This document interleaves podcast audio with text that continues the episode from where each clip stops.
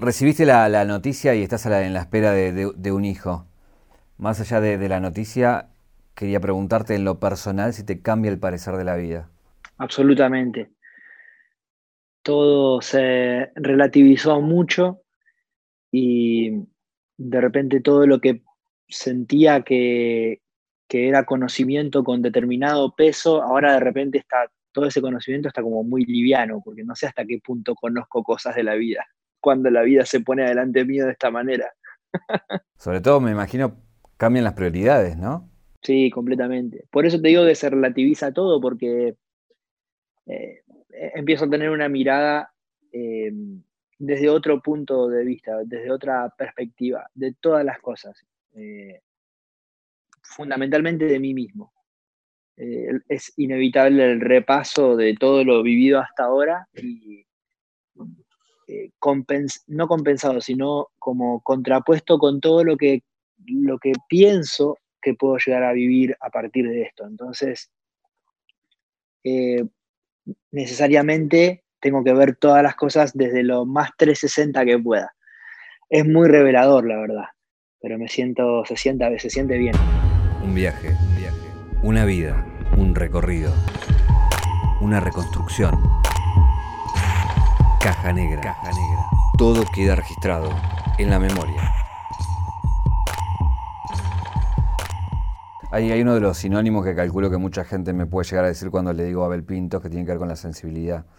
Eh, no sé, es una cosa que, generas. Y, sos un artista que, bueno, que, vuelca mucho en, sus letras y, y cantás mucho de lo que sentís. Y algo que tiene un hijo eh, eh, es, el milagro de la vida, ¿no? Entonces quería preguntarte qué, qué de poético descubriste en ese milagro. En realidad lo que me está sucediendo más que cualquier otro tipo de análisis de una forma consciente es que yo soy un hombre de fe y lo que me pasa hoy es que de alguna manera la fe siento se ha revelado con mayor intensidad frente a mí, digamos. Eh, entonces, esto de esta, toma de conciencia diaria y constante de haber creado vida con alguien eh, a raíz de algo tan maravilloso como es el sentimiento del amor y, con, todos los sentimientos que el amor encierra también, ¿no? como el respeto, el compañerismo, eh, los deseos de aprendizaje y de poder enseñar al otro también y de crecer juntos. Digo, todo eso, que de eso venga a crear vida a través del deseo y a través del de, el amor y la alegría, es, es para mí la expresión eh, milagrosa o la expresión de fe o la expresión de universo o de Dios, si existen, o si existe Dios, el universo aparentemente existe. Este, si, entonces, si, si, Dios existe, hoy, hoy lo veo y hoy lo siento mucho más presente que nunca antes en mi vida. Entonces, eso es lo más poético para mí. Es como. Porque para mí la poesía es, es, lo, es de las cosas más viscerales que conozco, es de las cosas más, más HD, ¿viste? Más 4K que conozco. O sea, te, pone todo como acá al frente. Y eso es lo que siento con esta situación hoy de ser padre, que, que, la vida me pasa más cerca de los ojos que nunca. Eh, hay algunos que dicen que ser padre es tener miedo. Eh, bueno, una, una de las personas de mi familia a las que primero le conté, le dije, eh, sabes que te quiero contar que voy a ser papá. Y lo primero que me dijo fue, ¿qué cagas? Genial. Un resumen excelente. Además porque esa persona es madre no hace mucho tiempo y entonces fue genial. ¿Y cuál es tu principal cagazo hoy? La verdad es que a mí no me gusta mucho relacionarme con las personas y con las cosas desde el miedo. Eh, habitualmente suelo detectar cuando estoy reaccionando ante algo o ante alguien desde el miedo. Y no me, y no me copa, no me gusta. Entonces, en realidad no siento tantos miedos, sino más bien incertidumbres. Eh, porque a mí lo que me sucede es que no me generan, no me generan miedo no me genera miedo ningún tipo de juego, siempre y cuando yo sepa las reglas. Eh, en este caso, yo tengo que aprender todas las reglas del caso. Pero lo bueno es que mi pareja, mi compañera de vida, este, ya fue mamá y su hija me da el, me permite día a diario y me ha concedido con sus palabras y con su amor eh, el honor de poder ocupar el espacio de padre, ¿no? Eh, y de compañero y de amigo. Y mm, entonces, ciertas reglas del juego ya conozco y entonces eso me permite no tener miedo sobre el juego, pero sí mucha incertidumbre. Ahí hablabas de, tu amiga que lo primero que te dijo que cagazo. Quería preguntarte lo primero que, recordás del momento que te enteraste. Ese, recuerdo que te va a quedar por siempre y decís, uy, cuando me enteré, la primera imagen que me vino o lo primero que dije fue esto. Fue por teléfono, porque yo estaba de gira y mm, entonces eh, me enteré por teléfono. Y yo en ese momento estaba en un lugar frente a la montaña. O sea, tenía, mientras lo escuchaba, estaba parado frente de la montaña. Entonces fue muy impactante porque fue muy gráfico lo que sentía con lo que tenía delante. ¿Se puede decir el lugar físico, geográfico, digamos? Sí, estaba en Mendoza de gira el día que me enteré. ¿Y qué hiciste cuando tenías toda la montaña de la noticia? Bueno, lo primero que me resultó fue llorar de emoción. Eh, me reía carcajadas y me caían las lágrimas. Este, lo segundo fue expresarle mi gratitud y, todo mi amor, como lo hago a diario, pero de manera especial en ese momento a, mi compañera de vida. Y cuando cortamos, eh, me quedé ahí un rato en silencio porque sentía que eran muchas cosas dentro mío. Y, bueno, de inmediato me abracé ahí a, la primera persona, primera persona que se cruzó, que es un amigo querido, y, y bueno, le conté y otra vez el llanto, y así cada vez que lo conté, hasta la vez número 50 más o menos, que ahí ya pude empezar a controlar el tema de las lágrimas. Hay una cosa muy particular que es la que nos invade a todos y por lo cual también esta, esta comunicación es a través de, de un streaming, que tiene que ver con la pandemia que estamos viviendo. Pero para un tipo como vos, que casi no tenía vacaciones y se empezó a tomar vacaciones hace poquito, eh, te permitió vivir este embarazo de una forma que no esperabas vivir porque te iba a agarrar en gira, en tu vida diaria, pero ahora digo, esto te permite estar en tu casa y concentrarte en eso, ¿no? Completamente. Cuando, cuando de hecho, cuando me enteré que íbamos a ser eh, padres, em, resultó que de inmediato empezamos a hablar respecto de los planes que yo tenía de viajes y todo esto, y de inmediato empezamos, bueno, ¿hasta cuándo podés viajar? ¿Hasta cuándo? Entonces hay que empezar a pedir pasajes y organizar esto y lo otro para que puedas acompañarme. Yo no quería perderme mucho, mucho tiempo del proceso. Pero bueno, finalmente eh, llegué a Buenos Aires después del último concierto, que fue en Trenquelauquen, cerca de casa, y mm, esa semana tuve, tenía una serie de reuniones para la semana siguiente viajar a, Estados Unidos para terminar el disco. Eh, y en esa semana de reuniones, ahí, recién ahí empecé a, escuchar como con más atención lo que venía escuchando muy de rebote en las noticias del coronavirus y todo esto. Y el que se estaba yendo a otros países y convirtiendo en una pandemia y tal. Y entonces camino a una reunión, escuchando la radio, em, escucho a un, a un este, médico hablar con mucha preocupación realmente ¿no? del tema. Y entonces, eh, cuando regresé de, de, esa reunión por la noche a casa, conversamos eh, en la cena y al otro día en el desayuno dije, les dije aquí a, a mi familia, no, no, no voy a viajar quiero, voy, voy a dar dos o tres semanas a ver qué pasa con esto, hasta dónde va. Y así que llamé, levantamos todo y, bueno, y me quedé en casa y a los tres o cuatro días ya se pronunció la, la, este, la cuarentena obligatoria y todo esto, ¿no?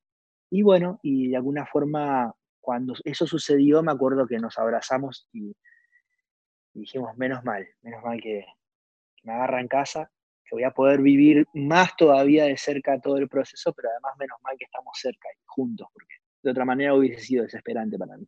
Eh, muchos nos preguntamos cómo, cómo va a ser el mundo después de esto, ¿no?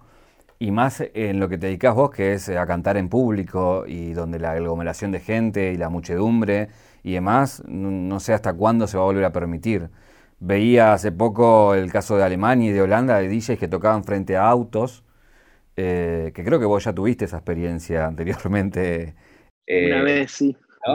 para, mí, para mí, de hecho, cuando, cuando me enteré de eso, lo llamé a mi manager y le, empecé a cantar este, noticias de ayer extra. que le digo, nosotros ya lo vivimos eso, Jorge. ¿Cómo y dónde fue? Mirá, fue en el sur, yo no sé si fue en Río Gallegos o Puerto San Julián o una localidad así, bien, bien al sur. Y fue a mediados de año, como yo te diría, julio, agosto, hacía mucho, mucho, mucho frío. Y claro, era un, era un evento, un aniversario o una cosa muy significativa, evidentemente, para el lugar, porque querían hacer un concierto al aire libre, ¿viste? Y yo nunca me enteré que era al aire libre. Cuando llegamos a la noche al lugar del recital, dije, esto va a ser imposible. Bueno, nos morimos de frío y el público, hacía tanto frío que el público estaba en autos. No había público fuera de los autos. Estaban en el auto y tocaban bocina y hacían señales de luces después de cuando terminaban las canciones. Espectacular. o sea, ¿te ves, ¿te ves volviendo a eso, digamos? no, la verdad es que no. No, mira, lo que yo pienso, em, a ver, en el peor escenario, que, o el peor escenario, en este escenario en el que estamos hoy, y, de alguna manera se reactiva eh, los espectáculos en vivo, yo creo que el punto complicado van a ser los festivales, digamos, ¿no? Pero, pero los, lo que son shows privados, entre comillas, los shows de teatros y venues X, yo pienso que se van a poder hacer con muchas restricciones, con, muchas normas seguramente a, seguir de, cuidado, de higiene, de, distancia social, distanciamiento social, como se dice, pero digo, seguramente haya muchas reglas y normas, pero calculo que, eh, creo que, que va a poder haber formas de hacerlo. ¿Cómo es para un tipo que no para de girar, que hoy está en una ciudad, mañana está en otra y pasado está en otra? que viene con un ritmo así hace años y de repente lo obligan a quedarse en su casa encerrado, no puede salir y no puede hacer más eso, estás caminando por las paredes, ¿cómo te pega? Es duro, pero no más duro para mí que para cualquier otra persona. Es duro para todos porque la libertad es inherente a todos nosotros como seres humanos, entonces es duro, no importa a qué te dediques. Es duro tener que resignar tu libertad encima es, muy loco porque estamos resignando nuestra libertad, pero por un bien mayor y por un bien común, que es cuidarnos y salir adelante de esto. Entonces, por un lado, lo estás haciendo por algo espectacular, que es cuidarnos, conciencia social, un montón de cosas, unión, solidaridad, y, pero por otro lado, es muy caro lo que estás este, resignando, ¿no? Es la libertad, ni más ni menos. Eh, si bien lo haces siempre, eh, esta cuarentena te permite hablar con, dar notas y eh, hablar con mucha gente. pero tienes una particularidad que yo valoro mucho, que es que hablas con la radio más chiquitita de la localidad más perdida de cualquier provincia de la, Argentina. Y de hecho escuché algunas y una en la cual uno de los conductores, cuando comenzaste a hablar y comenzó la nota, estalló en llanto porque le, emocionaba que, que vos hables con él. ¿Por qué pensás que, la gente tiene ese nivel de sensibilidad cuando, cuando pasa algo así? Bueno, no sé muy bien, pero creo que en este momento la sensibilidad de todos está muy, muy susceptible. Creo que todos estamos más emocionales que nunca, eh, tal vez para bien y tal vez para mal también. Em, entonces, eh, yo pienso que a lo mejor pudo haberse emocionado porque también es emocionante eh, poder estar en contacto con, los demás de alguna u otra manera. Para mí, verte ahí eh, sentado, cuando ya hemos compartido tiempo sentados conversando en otro momento, es extraño, pero al mismo tiempo es emocionante porque, porque, porque, porque puedo recordar que y puedo saber que hay, que hay otro humano ahí en algún lugar viviendo lo mismo que estoy viviendo yo. Digo, es, es muy es conmovedor, me parece. A lo mejor le pudo haber pasado por ahí. El hecho, mi decisión de conversar con, medios de comunicación de, todo el país sin importar, digamos, el tamaño del medio o lo que sea, o la llegada o el alcance, tiene que ver con, más que nada, con, respetar eh, un montón de, bueno, todo un circuito de difusión que tuvo mi música desde un principio y al día de hoy. Eh, la mayoría de, de, las radios con las que hablo en estos días del interior son radios con las que hablo desde hace muchos años, cada vez que presento un disco o, voy a hacer un concierto o lo que sea. Y realmente son, me siento muy agradecido con toda esa gente. Siempre me ha dado eh, su difusión, su espacio, su atención. Y, y, además la radio particularmente me parece un lugar, una cosa muy mágica, ¿viste? de un nivel de conexión enorme. Y yo mismo hice radio cuando era muy chico, en una radio muy pequeña de un barrio, y me acuerdo que tener a alguien a quien entrevistar era fantástico. No, importa eh, a qué se dedicara o cuál fuera su relevancia, digamos. Era genial tener a alguien a quien entrevistar, ¿viste? Porque si no estás ahí en la radio hablando solo, hablando solo, y ahora encima tirando pálidas, pálidas, pálidas, pálidas, ¿viste?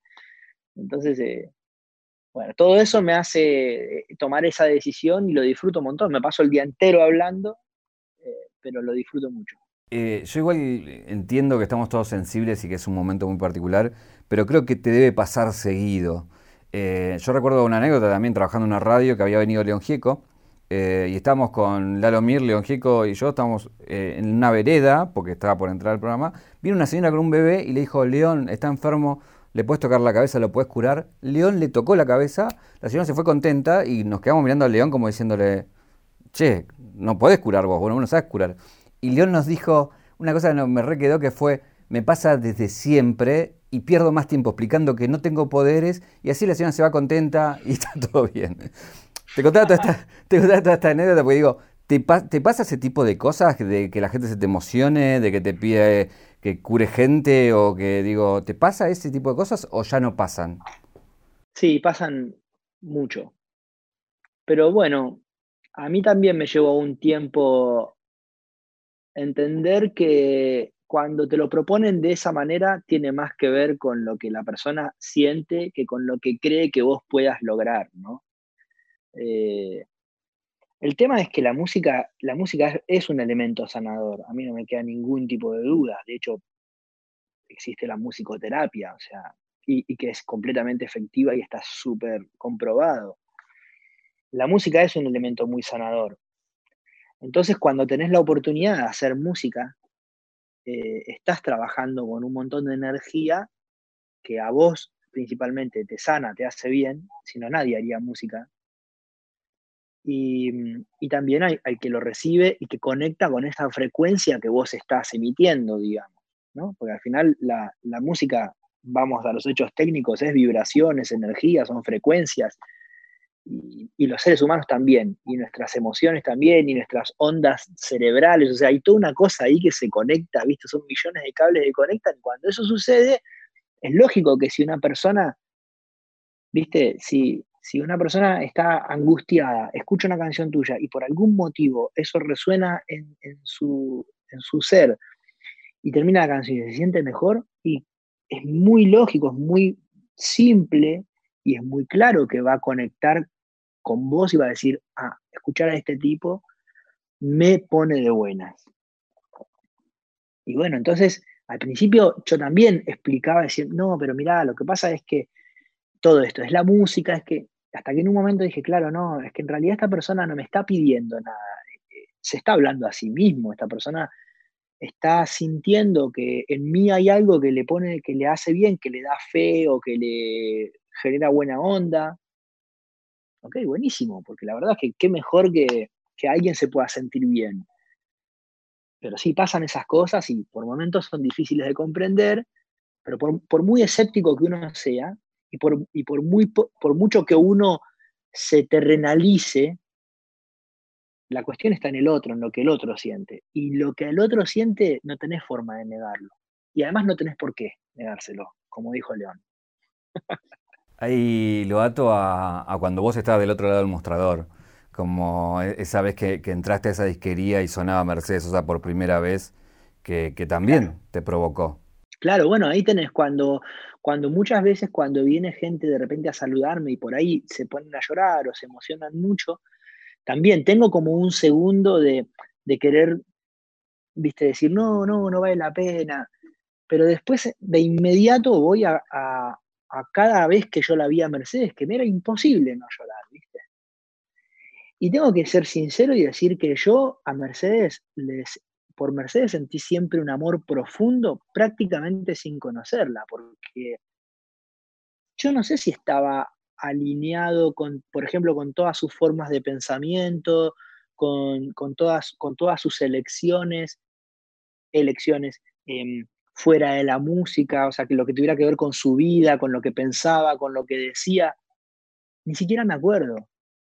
Yo lo que pasaba era que escuchaba un disco de Mercedes y, me sentía en el cielo. Y después la veía a ella y yo sabía que salía de ahí. Y yo, y su energía, que, era la misma energía que estaba en sus canciones, yo podía sentirla, no necesitaba conversar con Mercedes. Una sola vez fui a su, casa y, me quedé 10 minutos callado la boca escuchando a todos y, y, después de repente me paré, saludé a todos y me fui porque no era eso lo que yo necesitaba. Sin embargo, me emocionaba mucho, ¿no?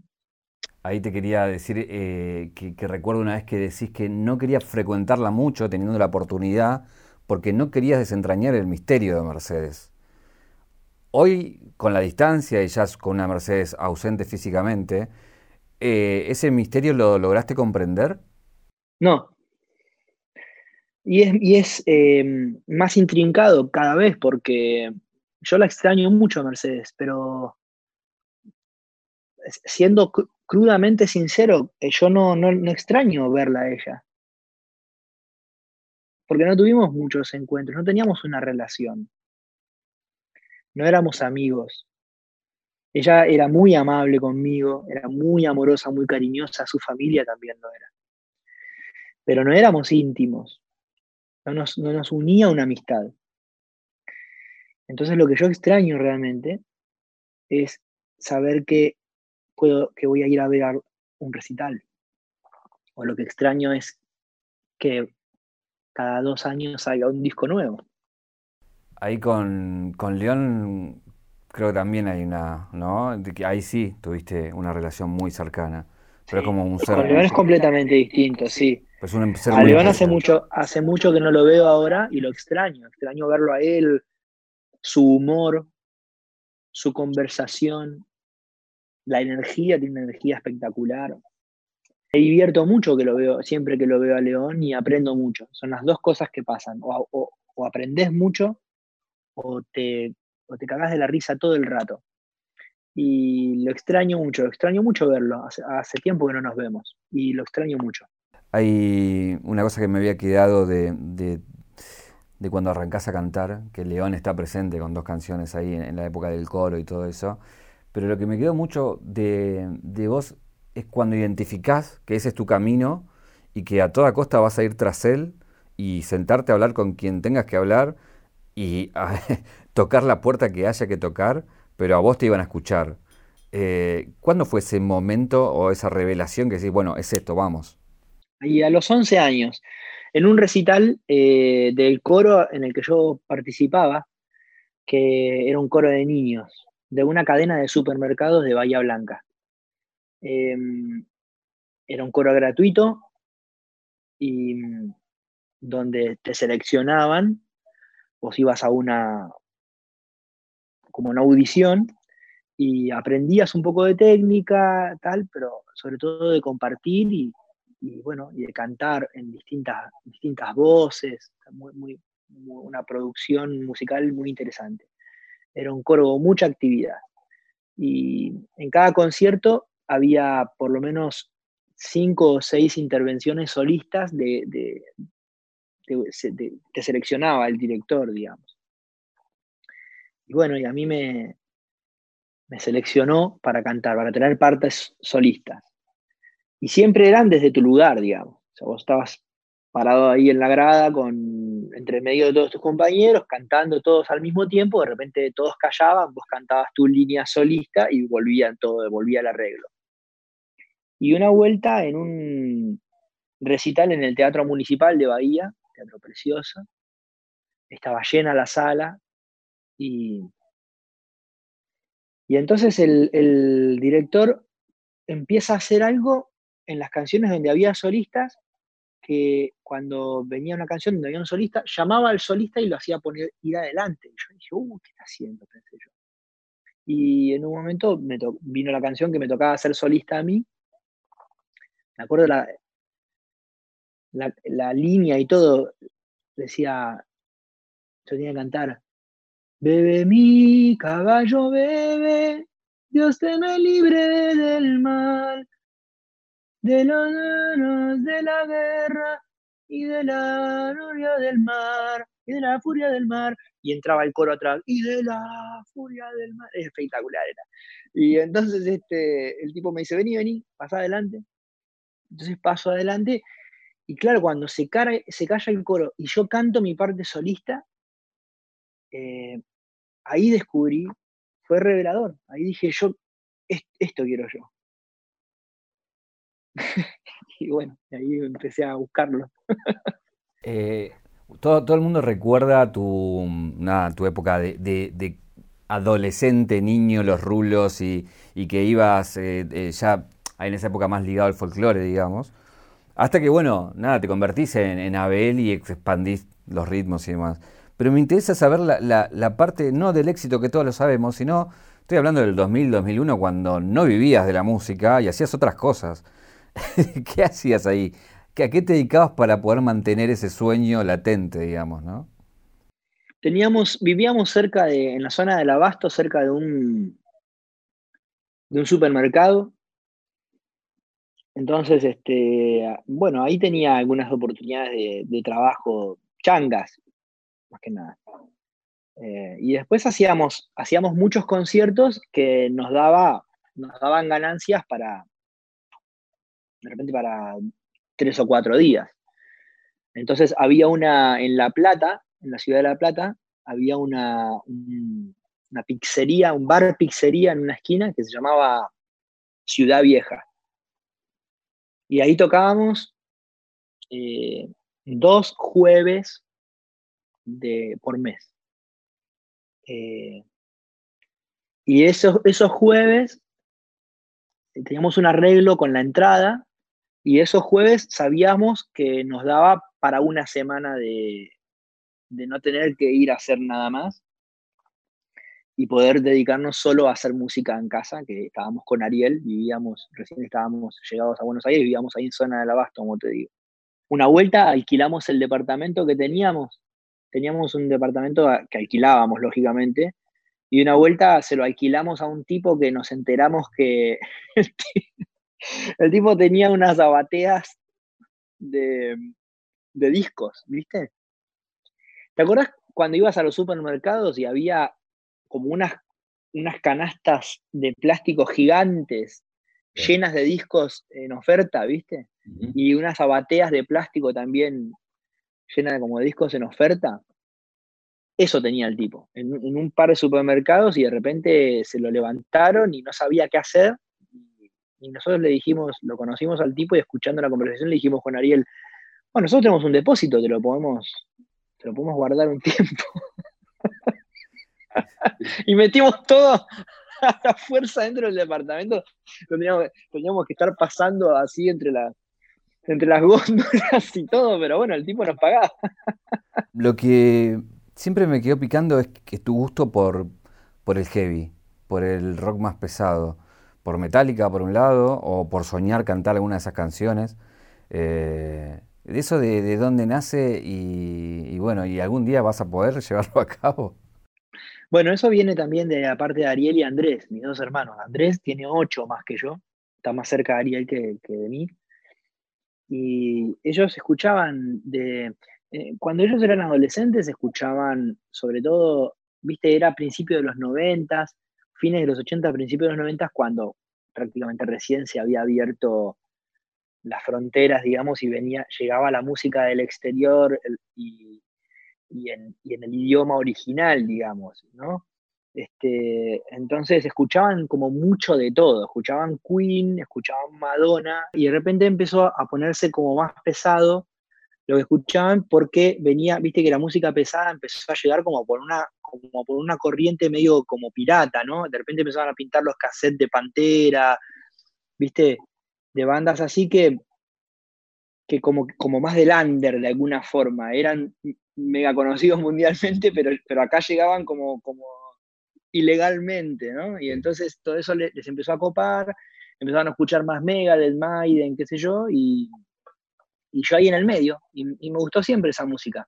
Tuve la, después yo más, más adelante, cuando tenía 13 años, me, hice fanático de Animal, eh, escuché, me acuerdo un reportaje, estaba escuchando la radio mi hermano Ariel, y yo escuché eh, a Andrés, hacer Andrés Jiménez, estaba hablando en el reportaje, estaba presentando eh, el nuevo camino del hombre.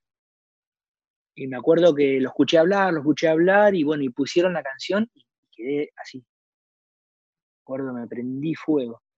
Y ta, y me hice súper fan de Animal.